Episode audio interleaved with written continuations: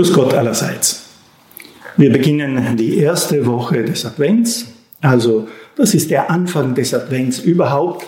Wir möchten zuerst ein wenig auf das Evangelium schauen, auf das Wort Gottes hören.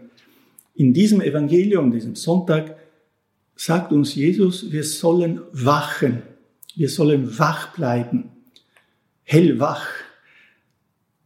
Und bedenken wir ein wenig, was damit gemeint ist. Es ist nicht das Wachen eines, äh, ich soll sagen, Polizisten, der in der Nacht etwas bewacht, der dann auch froh ist und zufrieden, wenn in der Nacht nichts passiert. Ist natürlich. Das Wachen in diesem Falle im christlichen Sinn ist sehr aktiv. Es ist ein Wachen aus Liebe, aus Sehnsucht zu Gott, zu dem Herrn, der kommen wird. Und äh, das treibt auch den Menschen in dieser Wachheit dazu, ähm, auf die anderen zu schauen, auf die Bedürfnisse der anderen, also diese Liebe zu üben. Es ist nicht ein passives Warten und Hoffen, dass nichts passiert. Das ist auch der Weg der Heiligkeit nach Teresa von Los Andes, aber ich glaube, es ist natürlich äh, Mittelpunkt der christlichen Botschaft.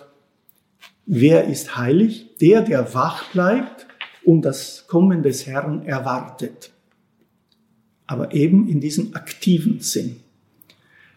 Teresa äh, lehrt uns, und das ist sehr berührend, wie sie das beschreibt, dass diese Heiligkeit eben für alle gedacht ist von Gott. Es ist eine Art Pflicht, eine Aufgabe an uns alle, heilig zu sein.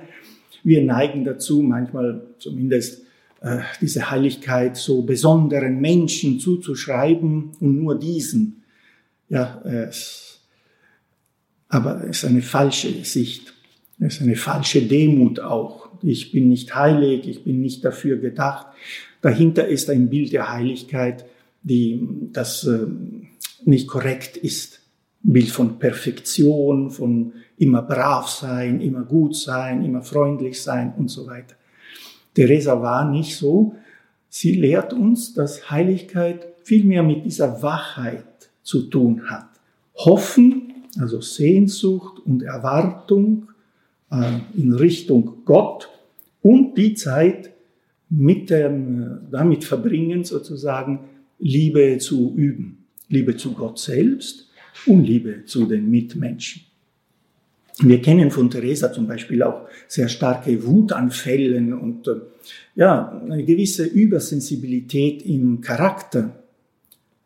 Das merkt sie und lässt sie sich aber nicht entmutigen. Sie könnte sagen, ach, ich werde nie heilig.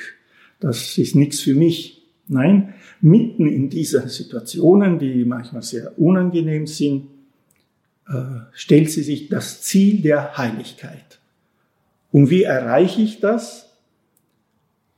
Naja, wenn ich mich bemühe, auf dem Weg zu bleiben und mit Gott verbunden sind, bin. Also es ist äh, keiner ausgenommen von dieser jetzt äh, Pflicht, von dieser Aufgabe. Jesus bittet mich, heilig zu sein, schreibt Juanita selbst in ihr Tagebuch. Ich möge meine Aufgabe, heilig zu sein, also vollkommen erfüllen. Und Jesus sagte mir, die Aufgabe sei das Kreuz. Das Kreuz beinhaltet das Ertragen auch des eigenen Lebens, der eigenen Eigenart, daraus versuchen, das Beste zu machen, aber erst einmal ertragen das, was uns auch im Charakter, in der Persönlichkeit äh, gegeben ist. Nun, äh, unser Weg zur Heiligkeit ist also ein Weg der Demut auch. Nun, äh, aufgrund von Teresa, von dem, was sie schreibt, von dieser schönen äh, Sicht auf die Heiligkeit, möchte ich noch ein paar konkrete Hinweise für die Woche geben, vielleicht so Übungspunkte. Teresa ist schon einige, die, eine Person, die Vorsätze fasst, die Übungen macht, das eine ist, was für Theresa auch wichtig war, aufzupassen, den Blick der anderen nicht für wichtiger zu halten als den Blick Gottes. Also sich selbst dem Urteil der, der anderen, also sich dem gegenüber frei zu machen. Es ist leicht gesagt, das wissen wir, aber wir können es einüben. Dass wir also nicht aus Eitelkeit oder entgegenkommen wollen, zu sehr nach dem Blick, nach dem Urteil der anderen fragen, sondern immer mehr nach dem Blick Gottes auf uns. Sie kannte auch als junges Mädchen, sie war nämlich sehr hübsch, sehr ja, äh, auffällig auch. Sie kannte die Eitelkeit, auch die Möglichkeit durch ihre Qualitäten, auch so durch die Schönheit, Menschen, junge Männer zu verführen, zu manipulieren. Das musste sie also lernen, diesen Aspekt des Lebens äh, besser zu, in der Hand zu haben, nicht um Schaden zu, äh, zu richten, niemanden, aber auch sich selbst nicht. Das andere, was für Theresa wichtig war als Lernprozess, das Banale, Triviale zu meiden. So wirklich wach zu sein, wach zu bleiben.